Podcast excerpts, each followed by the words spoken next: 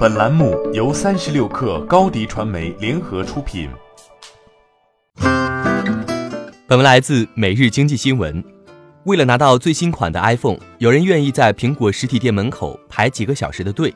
苹果实体店拿不到暗夜绿的 iPhone 十一 Pro Max，有人愿意在闲鱼上加价一千元买。但接下来的消息恐怕会让这些果粉郁闷不已。据钱江晚报报道，在杭州一家数码广场经营手机生意的小吴表示。九月二十一号，价格最坚挺的暗夜绿版 iPhone 破发了，其他版本的 iPhone 十一更是早就跌破了官网价了。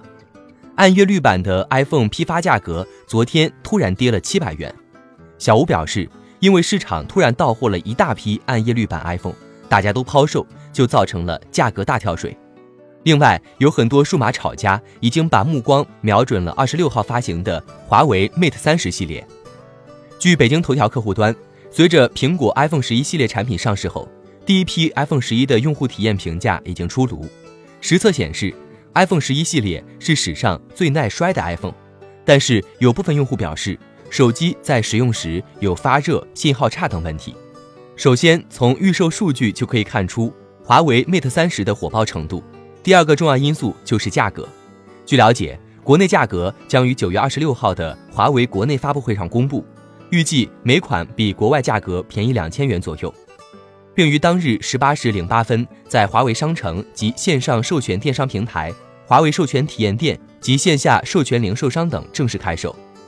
天风国际分析师郭明基此前在报告中称，iPhone 十一高端机型在美国市场需求依旧强劲，在中国市场的占有率也有望逐渐改善，上调 iPhone 十一系列在二零一九年出货量至七千万部到七千五百万部。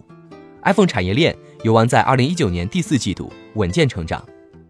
郭明基表示，由于 Mate 三十系列无法使用谷歌 GMS，并预期华为未来的机型也无法取得谷歌官方应用程序与安全更新，这将对华为海外市场销量造成影响，因此将华为今年的出货量下调至二点一亿至二点三亿部，预计二零二零年华为手机出货量与二零一九年接近。不过，郭明基仍看好 Mate 三十系列的销量。